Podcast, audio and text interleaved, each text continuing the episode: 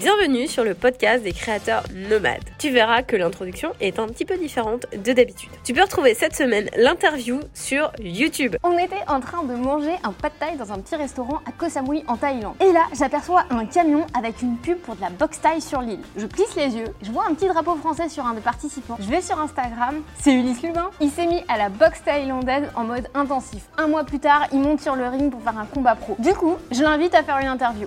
Mais bon, on n'y croit pas trop, il risque d'être éclaté après son match, dans les deux sens du terme. Sauf que son histoire peut vraiment te secouer. Depuis 2020, il enchaîne les challenges. Et visiblement, ça vient chercher quelque chose de profond en nous. Parce qu'il fait exploser les compteurs sur YouTube, LinkedIn, Instagram, TikTok et même Snapchat. On va essayer de comprendre comment il a osé sauter le pas pour tout quitter et surtout comment il a construit une activité sur mesure et mieux rémunérée que dans sa vie d'avant. En se faisant piquer par des fourmis-balles ou en décodant une Stelmaya. Et c'est pas forcément sous le modèle de l'influence ou des partenariats je te parle. Et tu verras aussi dans cette interview comment il arrive à être aussi prolifique tout en continuant d'apprendre et en gardant le rythme. Parce qu'au fond, ces challenges, c'est un prétexte pour une vision bien plus grande. Et ça, j'adore, parce que le tout, c'est pas de répondre à des besoins, d'avoir des clients, de signer des contrats ou de voyager, mais créer quelque chose de plus grand que toi. Et c'est là que toute la magie opère. Nous, c'est Clem et Mimi. On s'est lancé deux défis. Le premier, convertir un autobus scolaire en cinébus, studio de création et espace de formation pour nos projets Les Petits Aventuriers et le campus des créateurs nomades. Le second, c'est t'aider à toi aussi devenir un créateur nomade. Et si toi aussi tu as envie de te lancer et de plus subir une vie qui ne te convient pas, on organise un bootcamp du 4 au 12 janvier pour concevoir le tremplin qui te permettra de décoller mais sans te faire mal. Pour t'inscrire, rendez-vous sur bootcamp.créateurnomade.com. Créateur nomade au pluriel. On te met le lien dans la description. Merci d'être là avec nous. Aujourd'hui, tu étais euh, il y a deux jours à un match euh, de boxe thaï euh, dans le gros stadium de Koh Samui où on est en Thaïlande. T'es en forme? Ouais, ouais, ouais. J'arrive de mieux en mieux à marcher. J'ai eu quelques petits bobos suite au fight, mais ça va, rien de cassé, pas de point de suture, un miraculé. Il y avait sept combats dans la soirée, moi j'étais le dernier, et j'ai vu arriver quatre personnes qui ont été mises KO sur les sept. Donc il y, a, il combats qui sont allés jusqu'au point, dont le mien. Euh, ouais, c'est impressionnant, tu vois quelqu'un qui revient complètement ouvert ici, ça pisse le sang, il se fait recoudre en live par le médecin, un autre qui s'est fait péter la jambe. Enfin, c'était, euh, ça fait monter la pression avant de monter sur le ring. Tu m'étonnes. Toi, tu te définis comme un explorateur et ça, c'était un de tes euh, challenges. C'était ton 45e challenge, c'est ça? C'est ça, ouais. Je relève 100 challenges à travers le monde pour dépasser mes barrières mentales. Et donc, c'est le 45e. Ça fait bientôt 3 ans, 2 ans et demi, 3 ans. Plein d'aventures dans une vingtaine de pays, euh, que ce soit physique, euh, mental, spirituel. Enfin, on a fait plein de petites choses. Et du coup, tu parles de barrière mentale. Et pour toi, c'était quoi ta première barrière mentale pour te dire, OK, là, je vais dépasser mes barrières mentales le switch? En fait, au plus j'analyse euh, toutes les peurs que j'avais, si on parle beaucoup de la peur de l'échec, la peur de manquer d'argent, la peur de manquer de compétences, la peur, euh, tu vois, il y en a plein. Au plus je me rends compte qu'elles sont toutes liées à une seule, qui est la peur du jugement des autres. Et au plus je me rends compte que celle-ci est elle-même liée à euh, la peur de la mort et qu'en fait c'est la seule et unique peur qu'on a. Plus j'avance dans ce process de apprivoiser mes peurs, ne plus chercher à les combattre, etc. et juste m'en servir comme, comme d'un moteur, tu vois. C'est-à-dire, euh, la peur est devenue un peu ma maison. J'aime bien avoir peur. Je me dis, ok, si j'ai peur, c'est que je suis au bon endroit. Ça veut dire qu'il y a un enjeu. Si j'ai pas peur, c'est juste que c'est pas quelque chose d'important pour moi, donc c'est pas là où je dois être, tu vois.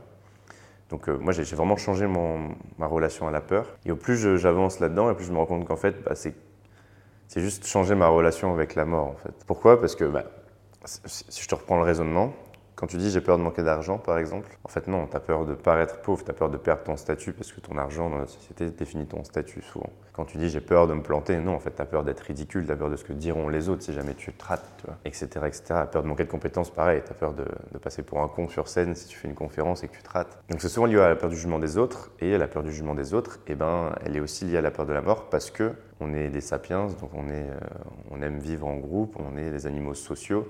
Et on a longtemps vécu en tribu. Et euh, quand on était le casse-couille de service, on était exclu de la tribu. Et euh, être exclu de la tribu, ça signifiait mourir pendant très très longtemps. Parce qu'on est nul pour survivre tout seul dans la jungle ou dans la savane. À part quand on s'appelle Mike Horn. Mais c'est pour ça qu'on fait aussi attention au fait d'avoir de la validation sociale.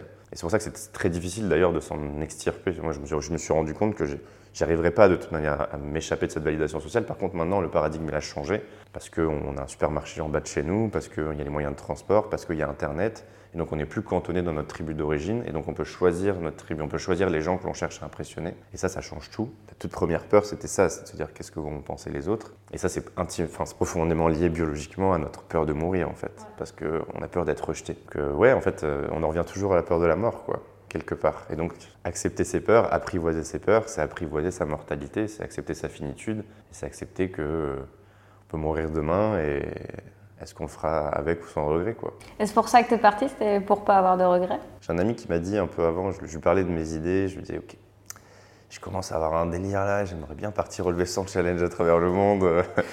Mais bon, là, tu vois, je suis en CDI à Paris, bon, je suis malheureux, mais bon, euh, est-ce que j'achèterais pas un appartement, tu vois, avant de partir? Parce que là, je peux emprunter, après, je peux plus, etc.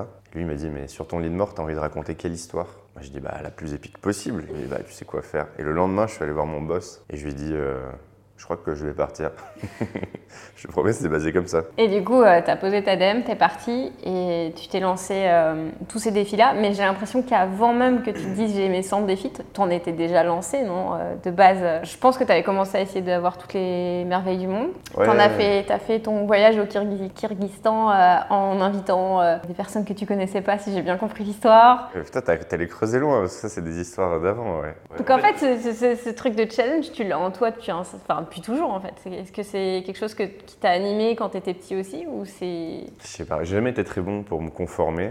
J'aimais pas trop faire comme les autres, j'aimais bien. Euh, probablement que j'avais besoin d'attention. Mais ouais, quand j'étais petit, je testais un peu tous les sports. Euh, j'ai fait, de l'équitation quand j'avais 5 ans, puis après je fais du judo pendant 6 ans, puis après j'ai fait du tennis, puis après je fais du BMX, de l'escalade, du ping-pong, des échecs. Ma mère, elle savait plus où donner de la tête. Euh. J'aimais bien tester plein de trucs. Est-ce que tu penses qu'il y avait une forme de tu savais faire quelque chose et du coup tu t'ennuyais derrière et tu avais envie de tester autre chose parce que tu avais compris le principe? Je sais pas. Euh, c'est certain que je m'ennuie très vite. C'est pour ça que j'ai trouvé un peu le hack avec les 100 challenges à travers le monde. C'est-à-dire je me mets très intensément dans quelque chose et puis après, une fois que j'atteins mon objectif, je me dis ok, c'est quoi le prochain? Et ça me stimule en permanence, ça c'est top. Petit, je sais pas, je me souviens plus, plus très bien. Il faudrait demander à ma, maman euh, qui m'a vu grandir. Faire un Skype avec ta maman. Mais euh, je, sais pas vraiment. Après, euh, ouais, j'aimais bien, pareil, tu vois, quand je voyageais, j'aimais bien voyager un peu différemment. Je dis, bah, ok, moi je vais aller au Kyrgyzstan, tu vois. Quoi, il existe ce pays? Ouais, ouais, il existe. C'est là où il y a tous les pays en ce temps, là pareil, c'était une amie. En fait, à la base, c'était une amie qui me. C'était son rêve d'aller au Kyrgyzstan. Et elle trouvait personne qui voulait y aller avec elle. Donc elle m'a demandé à moi, m'a dit Toi, je suis sûr que tu accepteras. Je dis Ok, on y va. Et on s'est lancé un petit défi. On s'est dit Et si on invitait chacun une personne que l'autre ne connaît pas? Donc moi, j'ai invité un ami qui s'appelle Hamza, qui est un sacré phénomène, euh, mais qui a un super pouvoir. C'est-à-dire tu peux le mettre dans n'importe quel groupe euh, social, il va parfaitement s'intégrer. Il est très très drôle. Et euh, elle, elle a invité un de ses meilleurs amis qui s'appelait Pierre Olivier. Et on est parti comme ça au Kyrgyzstan tous les quatre. On s'était vu une fois avant, vite fait, juste pour une soirée pour voir si on n'allait pas se taper dessus. Mais ça va, ça s'était bien passé. Et c'est ce voyage qui a fait ton. t'a aidé à dire je vais faire son challenge après ou c'est? Bah, à la sortie de mes études, j'ai fait une première start-up pendant trois ans. Après, je l'ai planté. Là, j'étais vraiment down, tu vois, mentalement. J'étais un peu perdu, je savais pas ce que je voulais faire. je me disais, ouais, euh, faut que je fasse un CV là. je commençais à faire un CV, je commençais à postuler j'étais déprimé à cette idée de plus travailler pour moi, etc. D'un côté, j'avais plus d'argent, je, venais de cracher une start-up, j'ai frôlé la liquidation judiciaire, on a réussi à faire ça à l'amiable, mais c'était énormément de stress, de charge mentale, puis tu vois ton bébé mourir euh, dans tes bras. Donc il faut l'accepter aussi. J'ai mis longtemps à l'accepter. Euh, la, boîte aurait dû se cracher plus tôt. En fait, c'est juste que j'ai mis longtemps avant de me dire ok c'est bon c'est fini. Et, et, après ça, il ben, fallait rebondir. Et puis pour la faire très court, j'ai écrit un article qui est parti viral sur l'échec de ma première boîte et ça m'a d'un coup, j'ai reçu 45 propositions d'emploi, donc c'était trop cool, j'avais plus besoin de faire de CV. Et j'ai fini par en prendre un à Paris. Et là, j'ai adapté mon business à mon lifestyle. Enfin non, l'inverse. Là, j'ai adapté mon lifestyle à mon business. C'est-à-dire que j'ai déménagé sur Paris pour travailler dans, ce, dans cette boîte qui était dans ce quartier. Par, par business, j'entends source de revenus, tu vois. Et voilà, et en fait, euh, bah, je n'étais pas très heureux, quoi. Je travaillais 10 heures par jour pour quelqu'un d'autre. Je travaillais pas pour mes rêves, je travaillais pour les leurs. le soir, je rentrais, je mangeais des plats euh, réchauffés, euh, pas ouf. Après, j'allais boire des pintes à 10 euros avec mes collègues. Puis c'était même pas forcément mes, mes amis, tu vois. Enfin, tu les choisis pas. ouais, et puis... Puis je sais pas, j'avais pas l'impression de faire quelque chose d'important ni pour moi ni pour les autres. Puis j'avais cette envie d'aventure quand même depuis longtemps. Puis je m'appelle Ulysse, tu vois, donc ça, ça joue. Et au bout d'un moment, j'avais démarré euh, entre ces deux périodes-là, tu vois, entre le moment où je crache ma startup et le moment où je, viens à Paris. J'ai voyagé deux mois en solo, en sac à dos en Amérique latine. Je suis parti un peu en quête de moi-même. Euh, je voulais euh, poser des questions. Et tout. Je suis parti en me disant, faut que je trouve ce que je fais après. Et j'ai démarré mon introspection là-bas. C'est pour ça d'ailleurs que j'ai écrit cet article, c'était pour tourner la page et c'était un peu mon autothérapie. Tu vois. Et en fait, euh, quand je suis revenu à Paris, enfin quand je suis revenu en France après cet article, j'ai été pris dans le buzz, etc. Et j'en ai un peu oublié la suite, tu vois, tout ce travail que j'avais fait sur euh, mes rêves, sur ce que je voulais faire. J'avais fait, une bucket. Tu t'es fait rattraper par, ton... par la vie de... qui t'attrape là, et hop, ils te remettent dans les rails et Tu arrives à Paris après, c'est trop intense en fait. Ouais, parce que là, tu te dis, bah, faut que je me loge, machin, puis t'es en mode, il faut que j'ai un salaire qui suive. Quand tu bosses 10 heures par jour, euh, plus après, enfin, tu es dans la folie parisienne. Comment tu veux prendre du temps pour toi, pour euh, te remettre en question, pour imaginer des projets pour... C'est dur, tu vois. Moi, je vois beaucoup de gens qui me contactent, qui me disent Ouais, je, sens que je suis malheureux, je sens que je suis pas bien, je sens que je suis pas à ma place, mais euh, j'ai pas de projet. Et ils osent pas partir tant qu'ils n'ont pas de projet. Du coup, ils restent malheureux. Moi, je leur dis Mais pars avant, parce que tu retrouveras de la, de la, bande passante pour pouvoir réfléchir à ce que tu veux. Et c'est pas grave si tu sais pas tout de suite, si tu as le droit à un peu de chômage ou autre, ben prends ce temps-là en fait parce que tu vas pouvoir reconnecter déjà avec ta curiosité, avec, euh, tu vas avoir du temps pour toi, tu vas avoir du temps pour euh, explorer des, domaines qui t'intéressent, etc. Et, là, peut-être qu'il y aura un projet qui se dessinera, mais tant que tu es dans la folie du truc, euh, évidemment, le soir, quand tu rentres, tu allumes Netflix parce que tu es, mort, tu vois. T'as pas envie de. Tiens, je vais ouvrir un carnet. Euh, où est-ce que j'ai envie de vivre? Qu'est-ce que j'ai envie de faire de mon temps? Avec qui? Etc. Non, tu te poses pas ce genre de questions. C'est pas du temps perdu, c'est pas de l'argent perdu quand tu, mets ce temps-là au profit de reconnecter avec tes rêves, avec euh, ouais, les choses que tu as envie de faire, les choses que tu voulais faire quand tu étais enfant et qu'on t'a dit que t'étais pas bon et que c'était pas fait pour toi. Et en fait, peut-être que si. Ah ouais, clairement. Puis surtout, euh, quand tu es dans un métier créatif, euh, on a tendance à tout de suite te casser en mode euh, comment tu veux gagner ta vie avec ça? Qu'est-ce que tu crois que tu vas t'en sortir? Puis là, ah bah. toutes les peurs de tes proches se mettent sur toi. Exactement. Et quand j'étais au lycée, j'étais bonne, en, enfin, j'étais bonne à peu près partout. Puis je voulais aller en L, en art plastique. Je me dit, mais non, mais va en S, tu as les capacités, tu verras, ça va t'ouvrir toutes les portes et tout. Je suis allée en S un mois. j'ai pété un câble, je suis retournée, j'ai changé de lycée, j'ai tout changé et je suis retournée en L mais je veux pas me prendre la tête à rester dans un truc qui est pas fait pour moi. c'est vrai que des fois, on nous met dans un moule. Et euh, même, je trouve que euh, quand on est euh, genre ado, c'est le moment où on te demande de choisir ta filière, tes études. C'est horrible ça. Puis on est dans un monde où on nous dit bah faut que tu te spécialises super jeune, et puis tu as choisi un truc, mais tu même pas sûr que ça te plaise. Je trouve que quand tu bosses ou que tu fais quelque chose dans ta vie, il n'y a rien de plus stimulant et tu es super productif quand tu kiffes ce que tu fais. Parce que quand tu te lèves le matin puis que tu, ou que tu as la main qui est lourde sur la souris parce que tu supportes pas ce que tu en fais. En mode zombie, tu t'endors dans les réunions. Et tu es en mode présentéisme parce que euh, il faut que tu fasses tes 35 heures. Si tu as fait 32 heures mais que tu as fini tout ce que tu devais faire et que tu pas bien, vaut mieux que tu rentres chez toi que de rester là à, faire le zombie sur, euh, sur ton ordi. Et c'est, enfin, moi je trouve que ça n'a pas de sens. Et euh, ce que j'aime bien chez toi, c'est que tu as le côté. Euh, euh, je sais pas si tu as déjà entendu parler des multipotentiels. C'est une façon, je pense, de décrire pas mal de créatifs ou de personnes qui ont l'esprit un peu créatif et qui est relié à l'ennui rapide quand tu connais quelque chose.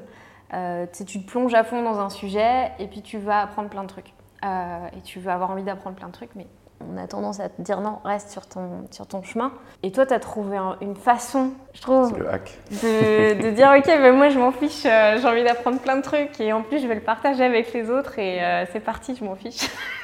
je vais arrêter de me prendre la tête avec ça. Je trouve ça euh, hyper intéressant que tu dises ok, je vais me challenger. Tu as fait une liste de challenges ou tu t'es dit, tu, tu, les savais dès le départ? J'avais une bucket list quand j'ai voyagé pendant les deux mois là. J'ai fait 7 euh, heures de, bus au fin fond du Pérou euh, et j'avais écrit pour la première fois tous les trucs que j'avais envie de vivre. Est-ce que tu as des trucs un peu genre rien à voir quoi ouais, Tapis, tu te souviens encore de la suite de chiffres ou... Pas les 1000 premières, je, je peux en, reciter, mais euh, non, je me souviens. Oui, j'avais mémorisé 1000 décimales de pi en 3 jours. C'était le premier challenge parce que avec le, le confinement, j'étais bloqué dans ma chambre donc il fallait que je trouve des choses à faire au tout début. Et puis après la fin du premier confinement, c'est là où je suis parti faire les challenges à travers le monde où ça a un peu évolué la physionomie. Donc là, tu as tes 100 challenges décrits ou? Non, non, pas du tout. En fait, euh, en fait 100, c'est du marketing. C'est pour, euh, pour que les gens soient simples à retenir. Mais moi, je m'en fous du nombre. Entre mémoriser 1000 décimales de pi et combattre professionnellement au Muay Thai en Thaïlande, il y a un monde. C'est pas du tout la même chose. Donc c'est moi, ce que je veux, c'est juste explorer ma curiosité et la documenter. J'adore écrire, j'adore raconter des histoires. Le fait de voyager, le fait de me challenger, c'est presque une excuse pour avoir des choses à raconter intéressantes. Moi, fondamentalement, ce que j'aime, c'est vraiment me poser et me dire, ok, vas-y, comment je raconte ce que je viens de vivre là? Donc euh, le voyage, pareil, c'est pour ça que moi, je suis, tu vois, dans, mes vidéos ou quoi, je ne fais pas un focus sur le voyage, c'est plus la toile de fond parce que ça donne un cadre de l'expérience immersive que je suis en train de vivre. Et fondamentalement, euh, j'adore voyager, mais ce que j'aime encore plus, c'est écrire sur mes voyages, tu vois. C'est un peu particulier comme. Ah, c'est la création qu'il y a derrière en fait. Après, euh, tu as tout à fait raison sur l'aspect euh, que les gens projetaient leur, euh, leurs propres insécurités, etc. quand j'ai quitté mon job, je me souviens, c'était le, jour de mes 25 ans, 26 ans, mes 26 ans. J'ai organisé mon anniversaire, j'ai tous mes potes et tout, et j'ai annoncé, j'ai dit, je quitte mon job à Paris, je vais faire sortir à travers le monde et je vais lancer une chaîne YouTube. Les gens m'ont dit, mais quoi? tu viens de planter une boîte, dis, je te rappelle, euh, et là tu veux te lancer sur YouTube, eh ben, bon courage. Euh, personne n'a compris, personne ne pensait que j'allais y arriver, etc. Et, euh, alors qu'en fait, j'y arrive très très bien, et maintenant je gagne même trois fois plus d'argent que quand j'étais à Paris, et en travaillant probablement quatre fois moins, et en ayant une infinité de fun une fois plus. Donc c'est carrément possible, c'est juste que ça prend du temps et c'est difficile, mais c'est pas impossible de monétiser une activité créative. Donc ouais, beaucoup de projections d'insécurité, Ensuite, euh, sur l'aspect plus multipotentiel, euh, j'aime pas trop ces idées de haut potentiel, de QI, de zèbre et de tous ces trucs-là. Je pense qu'on a tous une zone de génie en nous. C'est juste qu'il faut la trouver, il faut être dans le bon environnement pour ça. Malheureusement, quand tu es bloqué, euh, quand tu dois galérer, quand il faut que tu bosses, parce que la réalité de plein de gens, c'est ça, moi, j'avais de la chance, tu vois, quand même, d'être issu d'une famille euh, à peu près euh, aisée. Euh, bon, tout s'est pas passé très bien. Tu vois, mon père est parti quand j'avais 4 ans, etc. Mais globalement, ça va, quoi. Tu vois, j'avais un toit sur la tête. j'ai fait, je suis allé à l'école et j'avais de quoi manger. Donc, donc j'allais pas mourir, en fait, quand je me suis dit que je, je quittais mon job. Si dans le pire des cas, bah, j'ai plus de thunes. Au pire du pire, je pourrais toujours faire quelques jours de freelance par mois pour financer mes voyages, mes challenges. Au pire du pire, il n'y a rien qui marche, tout le monde s'en fout, etc. J'arrive à 0, 0, 0. Bon, ben, j'aurai toujours une maison avec un toit et à manger. Donc ça m'a permis de relativiser un petit peu. Euh, et ça m'a permis d'explorer cette curiosité-là et de trouver un peu, tu vois, cette zone de génie dont on parlait. Et moi, je pense que là où je suis bon, c'est euh, bah, de mettre euh, dans des situations périlleuses et les raconter. Et c'est ce que j'aime faire. Mais je suis bon parce que j'aime ça. C'est ça, tu es dans ton kiff de. Comme je te disais, tu es productif quand tu kiffes ce que tu fais au quotidien. Ouais, c'est ça. Et ça, cet aspect multipotentiel, je pense qu'en fait, on a tous ça. C'est juste, euh, une fois que tu trouves l'endroit dans lequel tu te sens vraiment bien, c'est là où tu peux t'exprimer pleinement. C'est là où tu peux. C'est pas une histoire de QI. D'ailleurs, là... Mais le multipotentiel, c'est pas tellement une histoire de QI. C'est plus une histoire de comment fonctionne ton cerveau. Entre la personne qui est hyper. Euh, bah, qui est spécialiste puis qui adore être. C'est genre explorer son, son domaine à fond. Puis tu as les personnes qui euh, s'ennuient très vite parce qu'ils ont compris le principe d'un truc. Ce que tu veux dire. Et du coup, tu passes d'un domaine à un autre et puis tu as un parcours un peu complètement décousu. Les personnes autour de toi, elles te suivent pas du tout et tu es en mode. Et toi, tu es un peu insatisfait parce que tu n'as jamais l'impression de, euh, comment dire, de, de, saisir en fait cette zone de génie quand tu n'as pas un peu justement fait ton introspection et que tu n'as pas cherché euh, assez, euh, t'as pas assez exploré. Et puis qu'une fois que tu as compris qu'en fait tu fonctionnes comme ça, bah, tu es capable de créer une activité ou un projet où, où tu mets tout ce qui t'intéresse dedans, puis on arrête de dire bah non, ça c'est pas ta, ça c'est pas ta compétence, sors de là. Un peu le fameux euh, t'es bon en rien, mais t'es bon en tout, que dans lequel je suis pas du tout pour lequel je suis pas du tout d'accord, mais qui ressort souvent. En fait, tu as toujours quand même une ligne directrice. Enfin, moi, on pourrait dire je suis bon en plein de trucs parce que j'ai fait plein de challenges, j'ai développé plein de compétences un peu bizarres et en même temps, je suis expert nulle part. Mais, euh, mais ça fait, toi quelqu'un aussi d'unique, quoi. Parce que as, enfin, tout le monde est unique en soi, mais ton expérience est unique parce que tu es capable, par exemple, de relier, de relier, je sais pas, tes compétences de traduction de Stella Maya à un autre truc qui fait qu'après, bah, tu rentres dans un projet qui te fait kiffer et tu relis les choses que tu as apprises. Euh. Déjà, ouais, il y a ça. Il y a ça. Il y a plein de choses que j'ai appris d'un challenge que je peux transposer à d'autres. Mais il y a le fait que, vu que je les raconte, par exemple, il y a quand même une, constante depuis trois ans, c'est que j'écris tous les jours.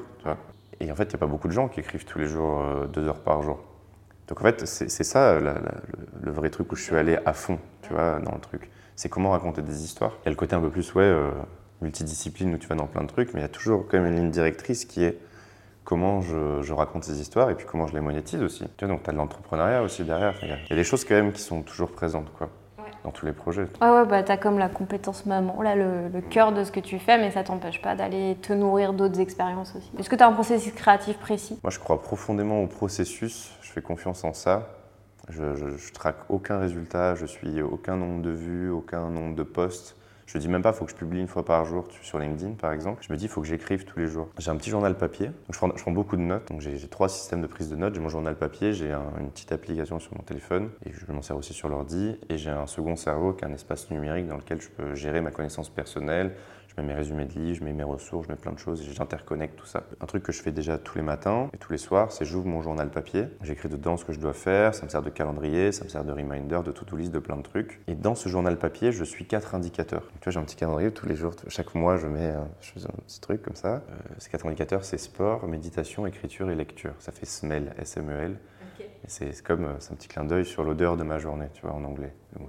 Et, euh, et donc j'ai quatre indicateurs avec quatre niveaux de profondeur. Enfin, avec deux niveaux de profondeur, pardon. Donc si je fais du sport ou de la méditation pendant plus de 15 minutes, je gagne une petite croix, tout simplement. Si je le fais pendant plus d'une heure, donc le temps est multiplié par 4, je- j'encercle la croix. Ça veut dire que j'ai mis de l'intensité dans- dans cet effort-là. Pour la lecture et l'écriture, c'est multiplié par deux. Donc c'est 30 minutes pour avoir une croix et 2 heures si je veux encercler la croix. Et donc chaque jour, je suis ça. Donc je vais mettre mes petites croix, mes petits cercles, etc. Par exemple, dans ma préparation de Muay Thai, j'ai fait 5 heures à 6 heures de sport par jour. Donc euh, pendant un mois, bah, j'avais des croix encerclées sur tout le truc. Donc j'étais en focus mode, tu vois.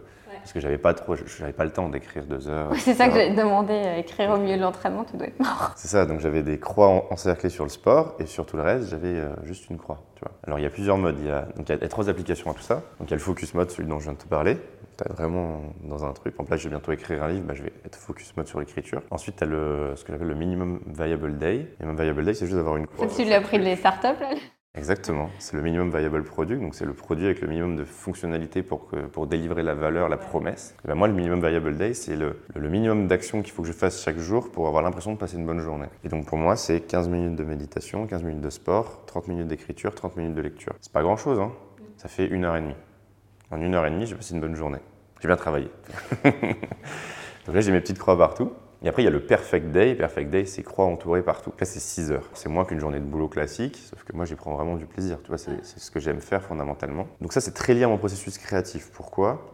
Parce que le fait de faire du sport, ça me vide la tête. Ensuite, je peux méditer. Toutes mes idées viennent quasiment quand je médite. Ensuite, je prends énormément de notes. Ah ouais, c'est bien quand tu médites? Ça me stresse de méditer. En fait, il y a plein de manières de méditer. Moi, je suis pas comme ça pendant une heure. Bah, tu vois, il y a une piscine en bas. Euh, bah, je vais faire des tours de piscine pendant 10 minutes. Quoi. Et puis, je vais, parfois, je pense à rien. Parfois, je vais laisser venir mes pensées. Je ah ouais, tiens. Et à la fin, à chaque fois, hein, chaque fois que je me fais des, délires comme ça, j'ouvre mes notes systématiquement. J'ai toujours des idées. Il n'y a pas une fois où j'ai regretté d'avoir pris du temps pour méditer. En fait, je m'ennuie. Je vais volontairement m'ennuyer et calmer mon esprit. Et, et ça me rend hyper créatif. Et après, j'écris. Donc, j'écris sur euh, mes idées, et j'écris sur les choses que je vis aussi. Donc, généralement directement dans mes notes en direct, et puis après, ça peut devenir des scripts, euh, etc. Donc, ça, c'est le processus créatif de base sur comment est-ce que il y a la matière qui arrive. Et après, il y a comment est-ce que je l'exploite. Et là, j'ai mis en place un système euh, pour pouvoir créer beaucoup de contenu en très peu de temps, en très peu d'efforts. Donc là où je mets beaucoup d'efforts, c'est sur l'écriture. Donc moi, j'utilise beaucoup LinkedIn, j'adore ça. Donc j'écris un post par jour sur LinkedIn, quasiment. Qu'est-ce qui fait que t'adores LinkedIn? Ça m'oblige à factoriser mes idées dans un format qui est assez court, mais qui n'est pas trop court non plus comme Twitter. En fait, j'aime bien le format LinkedIn parce que c'est mon, mon cerveau est devenu câblé pour parler en aphorisme et tu sais, pour envoyer punchline sur punchline. Je sais pas, j'aime bien la structure de l'écriture sur LinkedIn. C'est assez minimaliste, il faut être direct, faut être incisif. Tu tournes pas autour du pot. J'aime bien. J'aime bien, j'aime bien, j'aime bien la forme. Je sais pas, j'aime bien, j'aime bien l'exercice. Du coup, moi, je, je m'efforce à essayer de raconter mes histoires sur des petits, tu vois, euh, sous, sous ce format-là. Donc, ça me fait des petits scripts. Donc, je, je fais cet effort d'écrire un bon post LinkedIn par jour. Enfin, j'essaie d'écrire un bon post LinkedIn. Donc, je mets, tu vois, je mets beaucoup d'efforts sur le style, sur la forme, etc. Et ensuite, ça, je le publie. Si j'ai des photos, bah, ça peut devenir un post Instagram aussi. Euh, ça, ça me- ce texte-là peut devenir un script. Et comme j'écris tous les jours, bah, à la fin du mois, j'ai 30 scripts. Donc ce que je fais, c'est que j'allume la caméra, je me mets face caméra et je me sers de ces textes pour tourner des vidéos. Donc je peux tourner 30 vidéos comme ça. J'en tourne 15 par heure, donc en fait ça me prend 2 heures par mois. Ensuite, moi j'ai un monteur vidéo qui s'occupe de ma chaîne YouTube et de monter du coup mes vidéos, mes formats courts comme ça. Donc à la fin de chaque mois, je lui envoie tous mes rushs et lui il va faire une vidéo par jour. Donc c'est des shorts, ça. C'est des shorts, ouais. Et ensuite, donc j'ai recruté aussi une. bon, pendant longtemps, je l'ai fait moi-même, mais maintenant j'ai une, virtuelle assistante qui euh, regarde les montages, les fautes, etc. Et une fois que c'est fait, validé, elle me dit bah voilà, euh, Ulysse, regarde la vidéo. Moi, je dis ok, c'est good. Et c'est elle qui a les clés de mes réseaux sociaux et qui publie pour moi. Donc moi, j'ai juste les clés de mon LinkedIn et euh, on va dire de ma chaîne YouTube sur les gros formats. Et après, toutes les petites vidéos courtes, moi, j'ai même pas TikTok sur mon téléphone. Pourtant, j'ai plus de 100 000 abonnés sur TikTok. Et je, je l'ai même pas. Et en fait, c'est elle qui publie les vidéos chaque jour sur TikTok, sur Facebook Reels, éventuellement sur Insta Reels, sur YouTube Shorts parfois, sur Snapchat Spotlight, etc. Donc je crée une fois, je distribue plusieurs fois. Et ça, ça me prend juste deux heures par mois en plus, et un peu plus éventuellement pour répondre aux commentaires ou autres et pour valider les vidéos. Mais en quelques heures par mois, je passe de juste j'ai LinkedIn à en fait je distribue sur cette plateforme au total. Et donc ça me fait un bon système, ça me coûte un petit peu d'argent en montage vidéo et, euh, et, euh, et donc Mélanie aussi qui, qui- qui m'aide à la publication, etc. Et ton monteur, il est temps plein pour toi ou il a. Non, non, il est freelance, je le ok. paye à l'heure. Que j'en cherche. C'est à peu près une heure, on va dire, une heure pour une vidéo courte. Mais non, mais beaucoup de montage, on va, on va assez loin. euh. Voilà, on a beaucoup itéré pour trouver ce système. Et donc, tu vois, tout part de la méditation, puis après la prise de notes, puis après l'écriture, la rédaction des posts. Et tout ça, ça se transforme ensuite en script, puis je filme. Et maintenant, le système est bien en place, et ça me permet d'envoyer énormément et de générer des millions de vues euh, chaque mois avec assez peu d'efforts, finalement. Et du coup, quand tu as, ton processus créatif de production de contenu qui est fait, mais j'imagine que tu as un processus, peut-être quand tu lances un défi, par exemple, tu dis je vais faire euh, euh, du Muay Thai pro euh, en Thaïlande. euh, comment tu fais pour te faire accepter dans la communauté en mode bon bah ça y est je me fais un challenge c'est le fait que tu fasses des challenges qui fait que les gens C'est-à-dire dans la communauté. bah, je sais pas exactement comment ça marche, mais j'imagine qu'il y a des défis que tu te lances où tu rentres, si tu veux, dans un, dans un truc qui est peut-être déjà bien installé, où tu rentres peut-être pas en pro direct, euh, où il faut que tu fasses ta place, quoi, ou que tu sois accepté dans le club alors que tu n'en as jamais fait et qu'ils se demandent qui t'es, ou je sais pas, quand tu as envoyé des demandes aux chercheurs euh, sur euh, les stèles Maya, il y a peut-être un, un truc que tu mets en place de particulier. Non, bah, je juge j'ose, quoi. Ouais, c'est ça.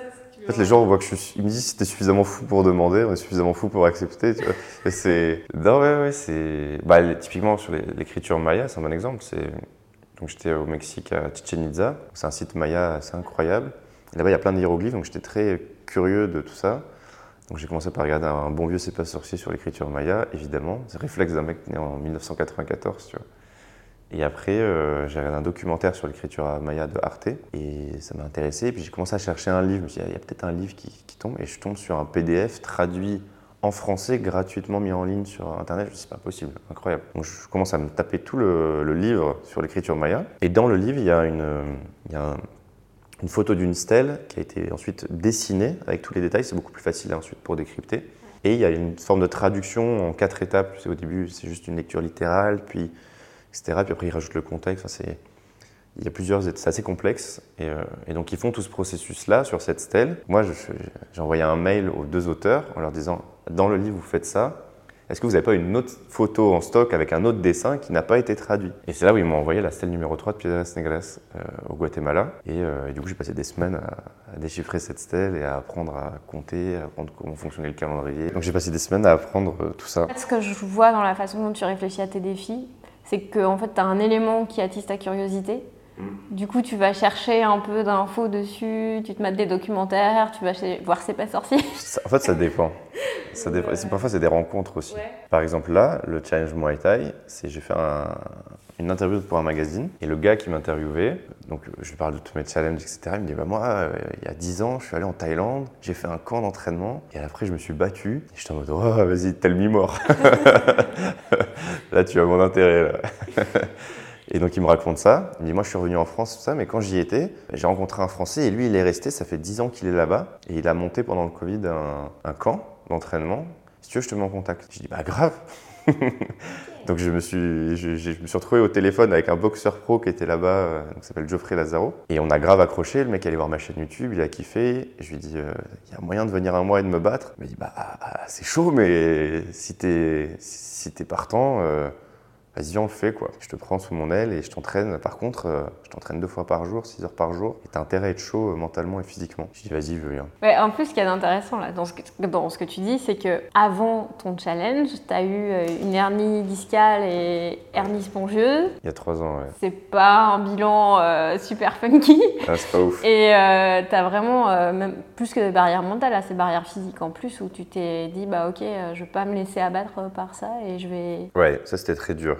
Parce que c'était juste au moment où je me suis lancé. En fait, mon corps, euh, c'est mon corps qui a fait un burn-out, je pense. Même pas, moi j'allais bien, mais mon corps euh, J'ai passé trop de temps à jouer aux jeux vidéo, j'ai passé trop de temps à faire la fête en école d'ingénieur, etc. Faire de sport, j'ai passé trop de temps ensuite à bosser 10 heures par jour euh, sans bouger, quoi. Tu vois, je prenais le métro, machin, etc. Et euh, en fait, le mouvement, c'est la vie, quoi. Et donc, je bougeais plus. Et à 25 ans, non, 26 ans, surprise, paralysé. Pendant deux semaines, je pouvais plus bouger. J'avais des décharges dans tout le corps, c'était horrible. Et euh, juste au moment où je me lançais, c'était euh, donc c'était pendant le premier confinement, c'était euh, troisième challenge, quoi. Donc, tout début. Et, euh, et là, j'étais sacrément déprimé. Je me souviens, j'avais les larmes aux yeux. Je me disais, mais comment je vais. Je voulais devenir un explorateur? Pas foutu d'aller aux toilettes là. Et là, tu as deux choix. Soit tu te résignes, soit tu te révoltes. Et moi, je choisis la révolte. Et je me suis dit, ok, je me suis, j'ai repris en main toute ma rééducation comme un fou furieux. Ensuite, je me suis lancé des challenges physiques. Je me suis mis au gainage, j'ai fait des ponts, j'ai fait plein de trucs. Après, j'ai fait du yoga. Après, j'ai fait des handstands. Je me suis entraîné pendant un an à faire des arbres droits sur un seul bras, en me disant euh, c'est quoi le truc le plus fou que je puisse faire après une hernie discale, tu vois? Et, euh, et en fait, le fait de m'entraîner comme un fou furieux, ça a remusclé mon dos, ça a remusclé pas mal de choses, ce qui m'a permis d'arriver assez serein à l'entraînement pour le Muay Thai.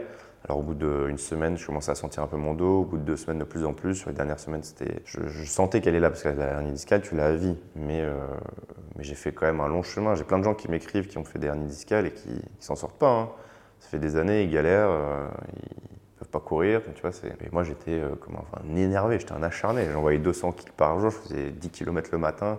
15 minutes de corde à sauter, ensuite je faisais une heure et demie de Muay Thai, je finissais par 30 minutes de musculation, je faisais ça deux fois par jour, avec ma hernie discale, tu vois. Donc c'était une petite gêne en plus, mais, euh, mais j'ai réussi à surmonter ça. Parce que j'ai pris en main ça, tu vois, j'ai décidé de ne pas me résigner, quoi. Mais c'est un long travail, ça, ça fait trois ans que j'ai la hernie, ça fait trois ans que je travaille sur moi, et que trois ans que je suis en mouvement aussi, je bouge partout, tu vois. Et je fais plein de challenges, plein de trucs, donc c'est... Si vous avez mal au dos, mettez-vous, mettez-vous en mouvement, il n'y a pas de secret. c'est- mouvement qui va t'écrire.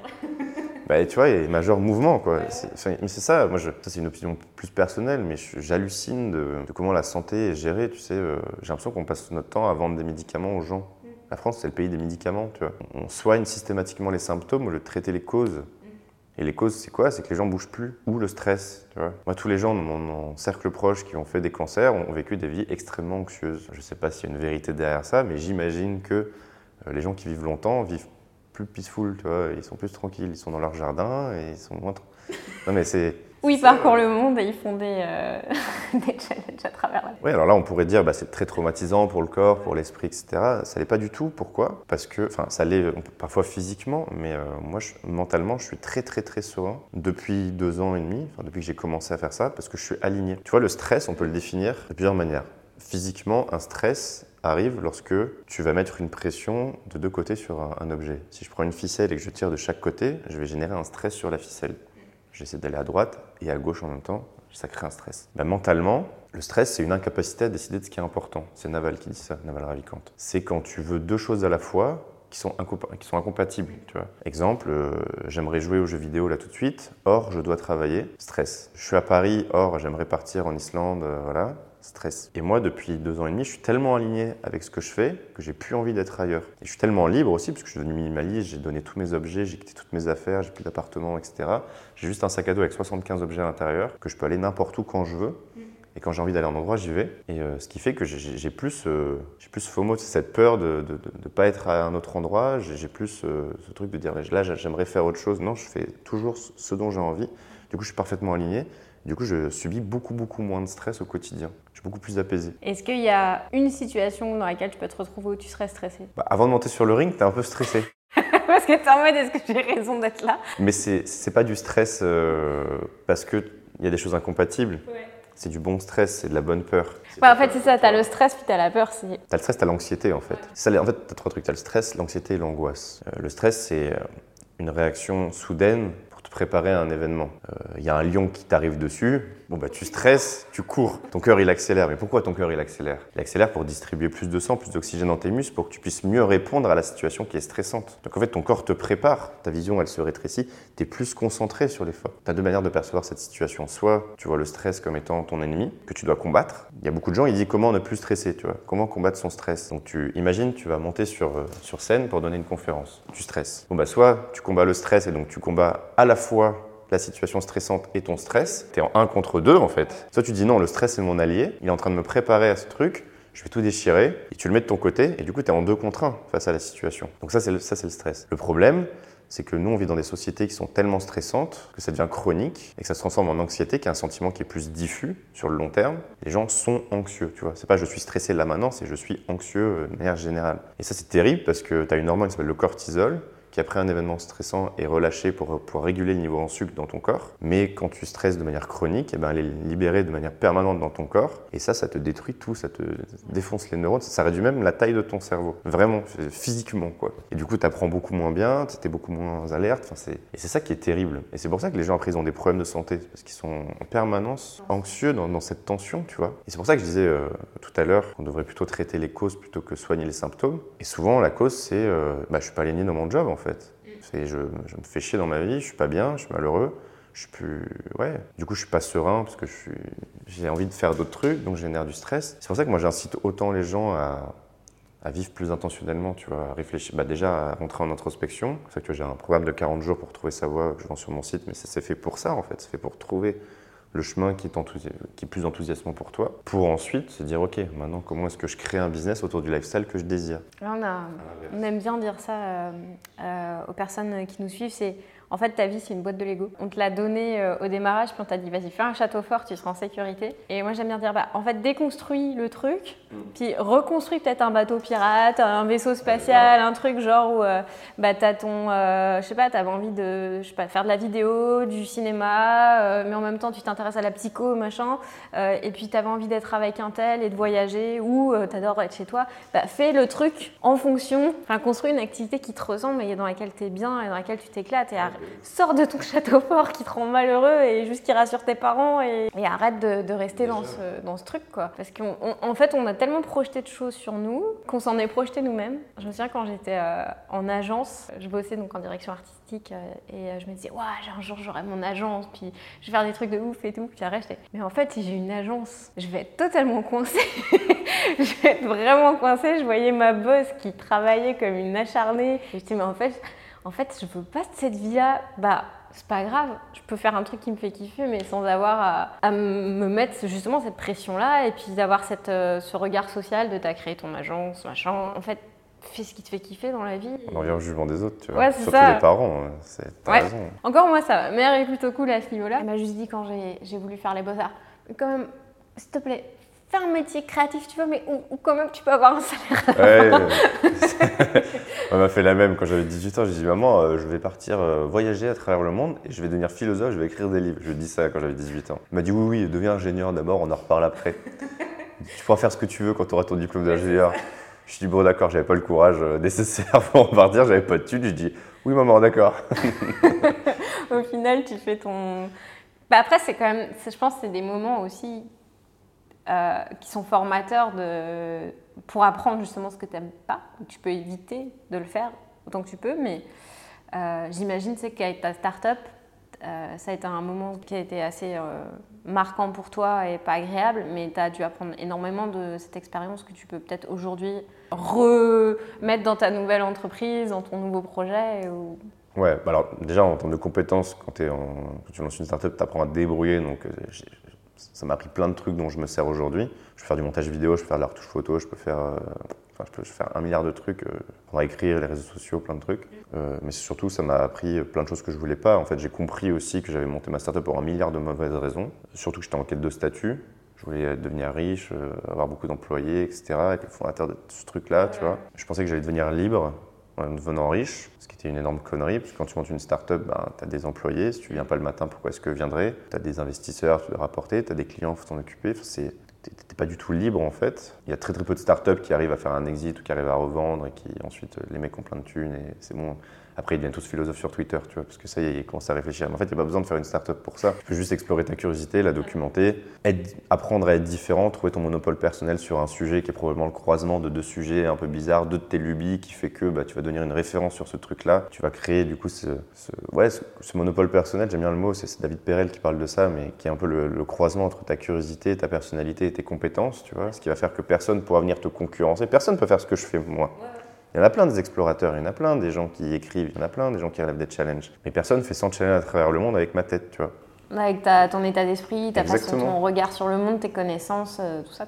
C'est ça, donc personne ne pourra faire mieux que moi, parce que c'est moi en fait, c'est juste ça. Et comme moi, je ferai jamais mieux que quelqu'un d'autre qui fait son truc, tu vois. Je peux essayer de copier, je peux m'en inspirer, mais je ferai jamais mieux. Parce que c'est à la fin, c'est toi-même, tu vois.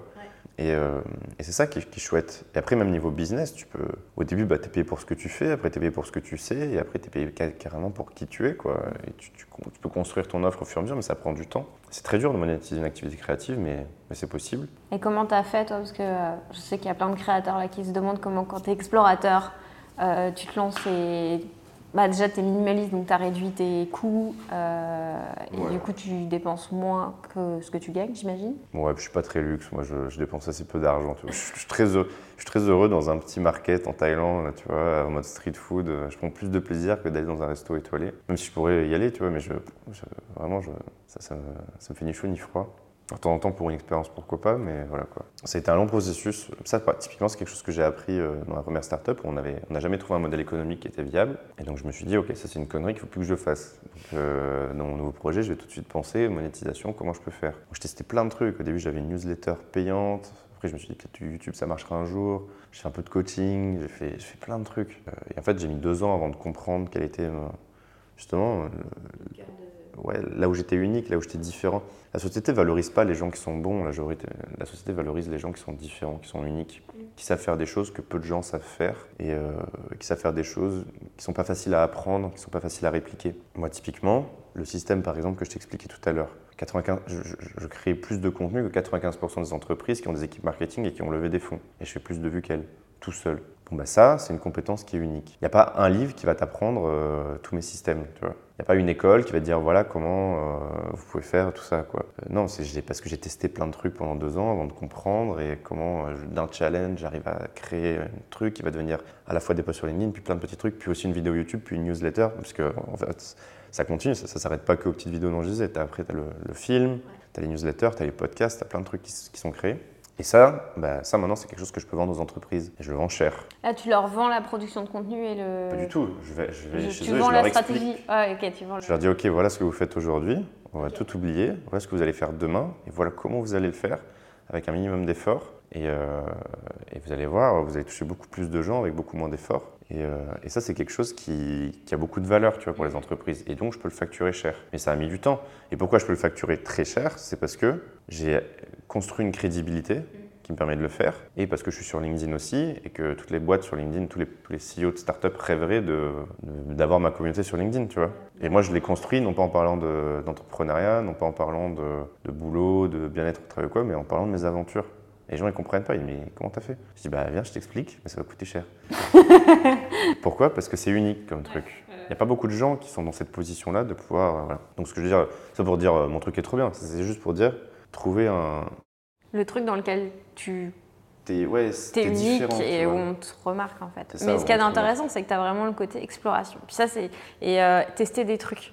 Et je pense que c'est un truc important à retenir, c'est ah ouais, tester à fond. Tester parce qu'il y a plein de personnes et dans notre euh, communauté ou dans les membres du campus qui sont sur les starting blocks comme ça, puis qui sont ok, je sais pas quoi choisir, je sais pas quoi faire. Et on est juste essaye, parce que tant que tu n'essayes pas, tu n'as aucune réponse. Et euh, souvent, il y, a un, y, a un, y a un adage qui dit choisir, c'est renoncer, mais pour moi, c'est pas du tout ça. C'est préférer. Moi, moi, ce que j'aime bien dire, c'est choisir, c'est avancer. C'est parce que quand, quand tu choisis, bah, à un moment donné, tu avances. Puis au pire, tu prendras une bifurcation, mais c'est pas grave, tu peux te planter. De toute façon, tu peux pas avoir une réponse euh, positive, euh, exacte et parfaite parce que de toute façon, elle n'existe pas. Mais ce que tu vas avoir, c'est un retour du monde extérieur. Parce que tu peux rester dans ta tête autant que tu veux. T'es un génie que dans ta tête. Ouais, ou t'es juste perdu dans ta tête. Parce Ouais, que ouais, ouais. tu peux rester à dire est-ce que je fais, je le fais pas, je le fais, je le fais pas. Tu vas avoir toutes les bonnes raisons, les mauvaises raisons. Et en fait, tu vas poser ton projet sur la table et il va se passer quelque chose que tu t'y attendais pas. J'avais rencontré Ken qu'aujourd'hui, il m'avait dit exactement ça. Il m'avait dit euh, tant que t'essaies pas, t'es un génie, mais, euh, mais t'es le seul à le savoir, tu vois. Pas mal. ouais. T'es le seul dans ta tête euh, à penser que t'es trop fort. Quoi. Ouais, moi, je pense que j'ai testé une dizaine de modèles économiques sur, euh, pendant deux ans avant de trouver celui qui me correspond, qui est un mélange de plein de trucs. Il y a la publicité sur YouTube, sur TikTok, il y a les partenariats. Euh, pareil, sur les partenariats, j'ai vachement été. Au début, je, faisais des petits trucs sur YouTube et maintenant, j'ai créé un sorte de pack média où j'ai tous mes différents réseaux, etc. Donc, il y a le sponsoring, il y a la vente de formation aussi, enfin l'atelier d'introspection que je vends sur mon site, tu vois. Il y a le, le conseil que je peux faire aussi aux entreprises dont je parlais. Et il y a plein de trucs que j'ai arrêté. Le coaching, j'ai arrêté par exemple. Je prenais trop de bandes passantes, trop d'énergie, et, euh, et c'est pas suffisamment scalable pour moi. Moi, je préfère vraiment recentrer, éventuellement prendre un client de temps en temps, faire 5 heures de coaching pour une entreprise, faire payer ça très cher, et comme ça après, je suis, j'ai du temps pour moi, tu vois. Le plus important, c'est d'avoir du temps pour moi. Et ce qui est cool, c'est que les partenariats, la publicité, la vente de formation, etc., tout ça, c'est relié au fait que je, je crée du contenu en fait. Donc pour moi, gagner de l'argent, c'est faut que j'aille vivre des expériences, je les raconte, du coup je suis visible, du coup les gens voient ce que je fais, et du coup ça me ramène de la- de l'argent. C'est un, peu- c'est un peu bizarre, mais c'est ça, le t'es payé pour qui tu es à la fin. Puis c'est une roue euh, qui avance avec toi. Puis tu t'es pas enfermé non plus sur un seul réseau social. Exactement. Et que, ce que tu sais faire, c'est raconter des histoires, au final, euh, qui sont puissantes. Et ce qui fait que, quel que soit le réseau social sur lequel tu es, même si l'algorithme, à un moment donné, il chute, le prochain réseau social où euh, ton histoire, elle est forte, elle est captivante, puis tu as un message derrière, tu plus, t'es plus vraiment prisonnier de ça. Parce qu'il y a plein de créateurs de contenu qui se retrouvent prisonniers d'avoir choisi juste YouTube. Format, ouais, ou, ou euh, ouais, je suis d'accord. Mais ça, c'est la puissance du personal branding. De toute façon, les gens viennent pour ce que tu fais, ils restent pour qui tu es. Donc, plus tu transpires ta personnalité de plein de manières différentes, plus les gens ils vont être attachés à toi. C'est ça que c'est important aussi, moi, je trouve, les, newsletters. Moi, j'ai une newsletter aussi, qui est un élément très important de mon business. J'envoie pas beaucoup de mails, mais quand j'en envoie, ça a toujours beaucoup d'impact. Parce que c'est la différence entre, entre guillemets, posséder ton audience et la louer, tu vois. Quand tu vas sur un réseau social, tu loues ton audience. Parce que si LinkedIn demande ici de fermer mon compte, là, tant pis pour moi. Alors que ma newsletter, ben, c'est la mienne. Donc, euh, Ouais, c'est clair qu'il ne faut pas, euh, faut pas reposer juste sur les réseaux sociaux et que ça, ta newsletter, euh, comme tu dis, c'est la tienne et c'est ta, liste de contacts finalement. De... Ouais, c'est ma liste de comptes. Je peux, ouais, je peux contacter directement les gens dans leur boîte mail et c'est. pour ça que moi j'aime bien être un peu sur toutes les plateformes. Puis tu as trouvé le système pour être sur toutes les plateformes parce qu'être tout seul sur toutes les plateformes quand t'as pas une équipe. C'est super dur, ouais. Mais au début, je le faisais tout seul. Hein. Mais tu mettais plus que deux heures par jour, j'imagine. Je à- mettais un peu plus que deux. Non, j'ai deux heures par mois pour faire le truc. Ouais, mais t'écris. Ah oui, l'écriture, c'est. Oui, oui, bien sûr. Ça, c'est deux heures par jour. En fait, euh, en plus, je faisais le montage et en plus, je, je publiais tout ça. Donc, ça me prenait beaucoup plus de temps. Mais au début, je l'ai fait tout seul, hein, comme tout le monde. hein. C'est- Ça prend du temps. hein. Et moi, j'ai trouvé vite. je- je- J'ai des amis qui trouvent encore plus vite que ça. J'ai- rencontré des gens qui sont trop forts, euh, qui ont compris ce principe-là et qui en un an font des trucs de fou et qui finissent par gagner 10, 20 000 euros par mois avec des énormes communautés, etc. Mais c'est des, c'est- des monstres, ces gens. La réalité, c'est que ça prend du temps. Ça, ça peut mettre 3, 5, 5 ans. Mais en fait, on surestime ce qu'on est capable d'accomplir en une année et on sous-estime ce qu'on peut faire en une décennie. Quoi.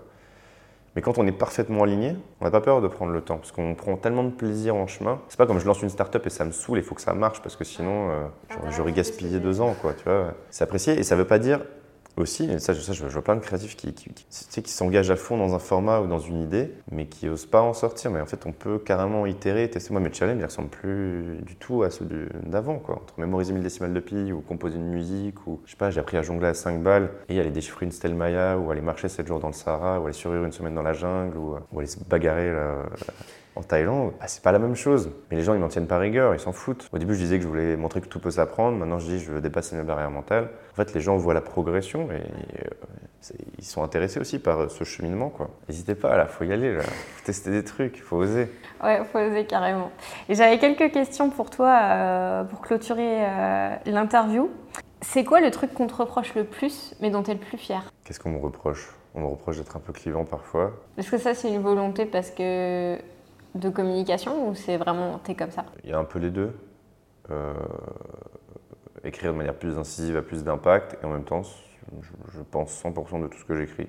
Et encore, je pense beaucoup plus que ce que j'écris. C'est vrai, tu t'auto-censures. Ouais, un peu parfois. Je sais pas. En fait, moi, on, on me critique souvent parce que j'ose plein de trucs euh, et tout ça. Je parle beaucoup de la vie intentionnelle, tu vois. Il y a plein de gens qui disent oui, mais c'est parce que t'es un privilégié ou autre, ou ci ou là. Je pense que les gens. Juste eux n'osent pas, donc eux préfèrent critiquer. Et moi, je suis super fier d'avoir osé à chaque fois, même d'avoir été en galère. D'avoir... Je suis fier de m'être libéré et je pense que c'est ce qui génère pas mal de critiques. Mais en fait, il y, a deux camps. Quand tu fais quelque chose qui sort un peu de l'ordinaire et quand tu lances des défis un peu improbables que beaucoup de gens n'oseraient jamais faire, tu as deux types de réactions. Tu as ceux qui vont sentir euh, la peur comme un moteur et qui vont se sentir inspirés. Et tu as ceux qui vont sentir la peur comme. Euh, enfin, tu as ceux qui ont peur de la peur, en fait, qui vont se sentir oppressés. Et donc les premiers vont se mettre en, en, route pour aller au-delà de leurs limites. Et moi, j'écris pour ces gens-là, et ça, j'en suis super fier, tu vois. Et les autres vont se cacher, souvent derrière leur écran, pour critiquer. Et c'est pour ça que moi, je reçois pas mal de critiques sur les réseaux sociaux. Maintenant, on prend beaucoup là, des... t'as beaucoup de. Sur LinkedIn, un peu, ouais, toujours. Quand même, avec mes histoires, je mets quand même vite les gens face à leurs propres insécurités. Hein. C'est. tu viens gratouiller là où. Euh... Je viens gratouiller là où ça, là où ça pique. Hein. mais c'est normal, je comprends aussi. Euh, je comprends. Et alors, il y a, y a, je digresse un peu, mais il y, a quelque chose, qui, une phrase qui, qui, qui m'insupporte à chaque fois qu'on me l'a dit. C'est oui, mais tout le monde ne pourrait pas faire comme toi. Tu vois. Euh, si on faisait ça, la société pourrait plus tourner ou autre. Euh, on a besoin des gens qui vont ramasser les poubelles et tout ça. Heureusement que tout le monde ne fait pas euh, du vent sur Internet. Il n'y a, rien qui m'énerve plus que ça. Parce que déjà, ça sous-entend euh, euh, on a besoin d'esclaves pour que la société tourne, euh, pour que des gens comme toi puissent s'amuser tu vois, sur Internet. Ce qui est pour moi très judgmental. Tu vois. Il y a énormément de jugement dans, dans, le fait de dire ça. Je trouve ça vraiment pas cool. Et de deux, je pense que le souci, c'est pas euh, comment est-ce qu'on peut vivre enfin, d'une activité créative. La vraie question, c'est comment est-ce qu'on peut éduquer les gens pour que ce soit possible. Parce que si, euh, ça aussi c'est une idée de Naval, si on était tous éduqués à un niveau qui nous permettrait de comprendre les maths, de résoudre des problèmes logiques, de fabriquer des robots, etc., si on multipliait par 100 la capacité de cerveau disponible à résoudre ces problèmes-là, alors en 5 ans, probablement que toutes les tâches, tu vois, pratiques du quotidien, les, les et les jobs qui ne sont, pas, euh, qui sont pas fun, qui ne sont pas créatifs, seraient probablement tous gérés par des robots. Tu vois. Parce qu'en 5 ans, tu aurais 500 ans d'évolution. Euh, si tu multiplies par 100, et encore, je pense que c'est une hypothèse raisonnable, on pourrait multiplier par 1000 tu vois, en termes d'évolution. Et tout le monde pourrait vivre d'une activité créative. tout le monde. C'est ça la finalité de l'humain. La finalité de l'humain, c'est pas d'aller dans les champs euh, pour se nourrir. Même à ça, quand tu vois toute l'évolution technologique que tu as aujourd'hui, où euh, c'est comme des fois, il y, y, a cette envie de retenir les trucs du passé où on veut s'accrocher à ça. Quand tu vois des réactions sur, justement, il y a des nouveaux modèles économiques qui sortent sur des nouveaux, enfin, sur des anciens secteurs où les gens s'accrochent à leur secteur en mode Ouais, mais c'était comme ça avant, il faut pas que ça change, mais de toute façon, ça va changer, donc il faut que tu ailles en avant parce que sinon, tu vas pas, ça va pas marcher. Mm. Comme chez les créatifs, il y en a plein qui ont la trouille des intelligences artificielles. Ouais. Mais en même temps, le, tous les métiers créatifs, par exemple en graphisme, en, je sais pas, en 1900, quand ils avaient les, les, trucs à imprimer à la main, etc., où tu peux aujourd'hui faire du business là-dessus, hein, quand même, parce que c'est devenu un truc tellement rare que voilà, euh, et où il y a des métiers qui ont été perdus, mais en même temps, bah, l'informatique a fait qu'il y a plein de nouveaux. Euh... Ah, ils sont contents que Photoshop existe maintenant. Ouais, c'est ça, tu as Photoshop, mais tu as tu as plein de nouveaux métiers qui, qui sont nés de, du numérique aussi. Et aujourd'hui, il n'y a jamais eu plus besoin de graphistes que maintenant. Surtout que tout le monde, en fait, maintenant, tout le monde peut communiquer. Tout le monde peut créer son propre métier. Mon métier, il n'existe pas, ouais. moi. Tu vois, c'est n'importe qui peut créer son, son truc, quoi. Puis c'est la créativité au final qui est au cœur du. En fait, ce qui fait faire la différence entre toi et les robots, c'est ta créativité ce que tu vas penser différemment, ton, Bien euh, sûr. ton histoire, tout ce que tu as appris, tout, tout ça. Et, et c'est pour ça qu'il ne faut pas avoir peur de, je sais pas, de, se faire confiance sur sa créativité et se lancer et pas, euh, voilà, se retenir sur, euh, sur ces points-là et pas avoir peur de tout ce qui va t'arriver. Moi, je pense que c'est ça la finalité de, des sapiens, tu vois. On a la chance d'être une espèce créative, quoi. C'est ce qui nous différencie des autres animaux. Donc, euh, trouvons une manière pour que chaque personne puisse avoir un quotidien enthousiasmant, rempli de créativité, et puisse faire son truc, quoi. Puis finalement, la créativité est liée à l'éducation aussi. C'est, bien sûr. C'est tellement. Euh, puis c'est ça, quand on dit que tu t'amuses sur Internet, ouais, mais tu partages des savoirs que des personnes vont pouvoir mettre aussi en, en action. Et, bah, finalement, euh, ça nourrit d'autres personnes. Moi, j'ai découvert ce que ça voulait dire d'apprendre en relevant ces de chez J'en ai fait un article qui s'appelle Le guide complet de l'apprentissage. Apprendre à apprendre le guide complet. Et, euh, et j'ai mis tout ce que je savais dans toutes les méthodes que j'ai développées sur, pendant plus de deux ans pour relever pour atteindre tous mes objectifs. Et tu vois, j'étais fâché quand j'ai commencé cet, article parce que j'ai fait entre guillemets euh, les grandes études, etc. Tu vois, j'ai fait maths sup, je suis même allé en classe étoile, j'ai fait une école d'ingénieur, etc. Et jamais on m'a appris à apprendre. On m'a toujours dit quoi apprendre, mais on m'a jamais expliqué comment. Jamais. C'est quand je me suis retrouvé face à mes 1000 décimales de pi là, en trois jours, je me suis dit comment je fais ça? Je sais pas. Donc qu'est-ce que j'ai fait? Ben, J'ai tapé sur internet et j'ai copié euh, les champions du monde de mémoire, comment ils faisaient. Qu'est-ce qu'on t'apprend à l'école À pas sortir ton téléphone, à pas chercher, à pas tricher, à pas copier? J'ai fait tout l'inverse. C'est clair. Non, mais c'est, ouf. Et, et j'ai- et en fait, euh, et au plus j'avançais dans, la- dans l'apprentissage, il y a 15 chapitres sur 15 principes d'apprentissage dans mon, dans, mon, dans mon article, et au plus je me rendais compte que la pire manière d'apprendre, c'est d'être passif à écouter quelqu'un. Tellement d'accord avec toi. Et l'école, c'est 90% ça. Mm. Euh, et là, je me suis dit, ah ouais, c'est chaud, euh, il y a du boulot à faire au niveau de l'éducation, et c'est pour ça que c'est mon, ce sera probablement mon grand combat de ma vie euh, plus tard, euh, une fois que je me serai vraiment accompli personnellement. Je vais essayer de, de voir comment je peux jouer là-dedans, parce que j'ai compris tellement de choses sur l'apprentissage, ce qui me permet aujourd'hui de relever des challenges complètement fous. J'ai j'ai compris pas mal de choses là-dessus, sur euh, qu'est-ce que ça voulait dire d'apprendre à apprendre. Ça m'a donné une confiance en moi euh, incroyable, parce qu'une fois que tu as confiance en ta capacité d'apprentissage, en fait, tu peux débloquer toutes les autres compétences. Et du coup, t'es- tu te sens plus du tout limité. Et ça, c'est un super pouvoir. euh, et c'est tellement dommage, parce que c'est vraiment pas si difficile. C'est juste apprendre à parler dans la langue de ton cerveau, c'est tout. C'est comme si toute ta vie, tu lui parles en espagnol, en LV2, tu vois, et lui, il comprend rien, au lieu de lui parler dans la langue qu'il comprend. Moi, ça me rend fou, en fait. Je comprends. Non, mais je suis tellement alignée là sur euh, ce que tu dis que je pense que c'est essentiel et on est tellement retenu en fait dans ce qu'on. Je pense que ça, c'est lié aux peurs qu'on a en fait aussi euh, quand on a peur de se reconvertir, de changer de voie, etc. Parce qu'on a, on sait pas apprendre à le faire. On- enfin, on, a peur de pas savoir faire. Tu sais, c'est comme quand tu es sur Photoshop puis que tu sais pas faire un truc selon la méthode, ça marche pas puis ça plante. Au lieu de te dire vas-y, je, je, je recommence jusqu'à ce que ça arrête de planter, de te dire, ben non, mais il y a mille façons de faire le truc et d'arriver au même résultat. Change ta façon de réfléchir et de prendre le truc à l'envers. Et c'est vrai que c'est un truc que j'ai remarqué chez pas mal de personnes, c'est ça. Quand il y a un problème, c'est d'essayer de taper le mur autant de fois que possible plutôt que de se dire, Eh, peut-être euh, peut-être un passage en dessous. On en revient à- au test, à l'itération, à explorer. euh. C'est c'est le thème, en fait. hein. C'est le thème du podcast, tu vois. Et si tu avais un panneau publicitaire que tu pouvais afficher dans le métro parisien, où tu pouvais écrire un truc dessus, qu'est-ce que tu mettrais dessus Je mettrais explorer votre curiosité et documentez-la. Et t'espérerais euh, que les gens fassent quoi vraiment derrière, en concret? Là, ils voient ton message dans le métro, ils font quoi? Bah, qui prennent du temps pour euh, se faire kiffer et raconter ce qu'ils ont fait.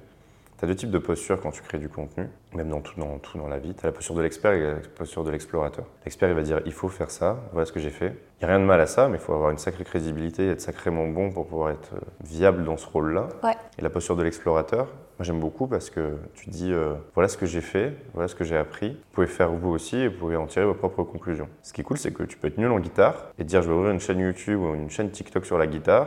Chaque jour, je vais faire une vidéo où je vais montrer euh, ce que j'ai appris, comment je l'ai appris et les résultats. Et tu vas inspirer tout autant de gens à se mettre à la guitare que quelqu'un qui est un pro de la guitare qui fait des tutos sur la guitare.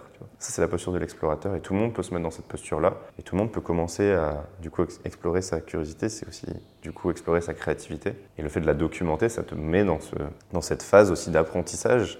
Parce que le fait de raconter aux autres, ça t'oblige toi à processer cette information. Donc euh, ouais, je pense que je, je ça, probablement. Ou juste oser.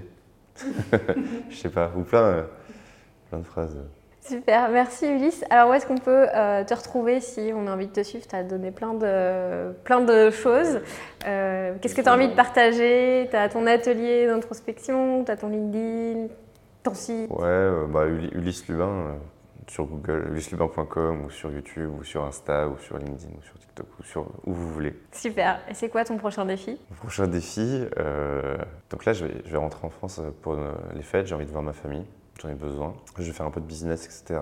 Et je vais partir écrire mon livre, mon premier livre sur toutes mes premières aventures. Et j'ai envie de faire un mix entre le récit d'aventure et le développement personnel. Et donc je suis très inspiré par un livre qui s'appelle Dans les forêts de Sibérie de Sylvain Tesson, où il est parti dans une cabane euh, au bord du lac Baïkal pour expérimenter le silence et la solitude pendant six mois. Et il raconte ça comme un journal. Et euh, moi, je vais me faire euh, une aventure comme ça, où je vais euh, partir m'isoler quelque part où il fait très froid, probablement au Groenland.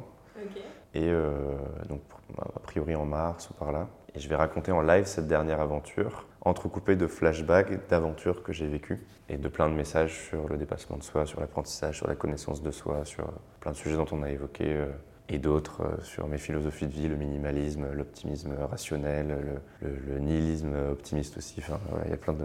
Il y a tout ton cerveau qui va tomber sur la table. Il y a tout mon cerveau, je vais envoyer. Ça va être dense.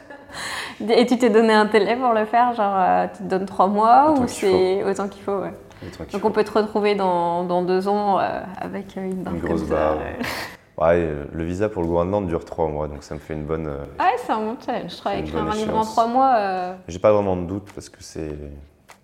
J'ai déjà tout dans la tête. J'ai tellement tout écrit, tout documenté que c'est plus un travail de. Ok, comment je rassemble tout ça? Et je crois j'adore que c'est ça le plus dur. Je crois que c'est le, le côté puzzle, c'est quand tu as tout le. Dans le processus créatif d'écriture d'un livre, c'est le, le côté euh, réussir moi à, j'adore ça. à tout, tout j'adore. imbriquer ensemble pour. euh, Je, je- je sens que je vais kiffer. Je sais, je- En plus, j'adore écrire, je le fais déjà naturellement, donc là, me dire, Eh, j'ai toute ma journée pour faire ça, trop bien. Donc, euh, je suis assez serein sur ma capacité à, à avoir un premier draft euh, en moins de trois mois. Trop cool. Puis, euh, je pense que j'en aurais marre au bout d'un moment d'être au, fond du Groenland. vas Allez, vas-y, il faut que ça sorte là. T'as déjà ton éditeur ou tu vas l'auto-publier Tu sais un peu? J'ai déjà eu plusieurs propositions de plusieurs éditeurs, mais pour l'instant, j'ai mis tout le monde en pause en disant euh, laissez-moi laissez-moi tranquille, euh, quand je reviens, on, on- on voit. Bah, c'est plus facile quand tu as une communauté pour intéresser les, les éditeurs, parce qu'ils savent que tu vas vendre euh, déjà un certain nombre de livres. Voilà, je sais pas, je verrai. Pas, pour moi, c'est pas important pour l'instant. Ok, super. Bah, merci beaucoup, Ulysse, d'avoir été Bah, avec merci pour l'invitation, j'étais très bavard. nous. bah non, c'est avec plaisir. Et puis on se retrouve, euh, bah, on te retrouve sur ta chaîne YouTube, ton LinkedIn, ton site internet, partout, et euh, au Groenland. du coup. Merci beaucoup. Merci. T'as vu qu'il fallait affronter ses peurs et se lancer, et surtout être entouré. Il est temps que tu lances ton premier challenge. Rejoins le bootcamp des créateurs nomades en live. Pendant 9 jours, on t'a préparé un entraînement intensif dans la bonne humeur pour que tu puisses faire de ta vie une aventure et que tu bosses sur des projets qui te font kiffer au quotidien. Pour t'inscrire, rendez-vous sur bootcamp.créateurnomade.com. Créateur nomade au pluriel. ou dans la description. Et si c'est pas déjà fait, abonne-toi, partage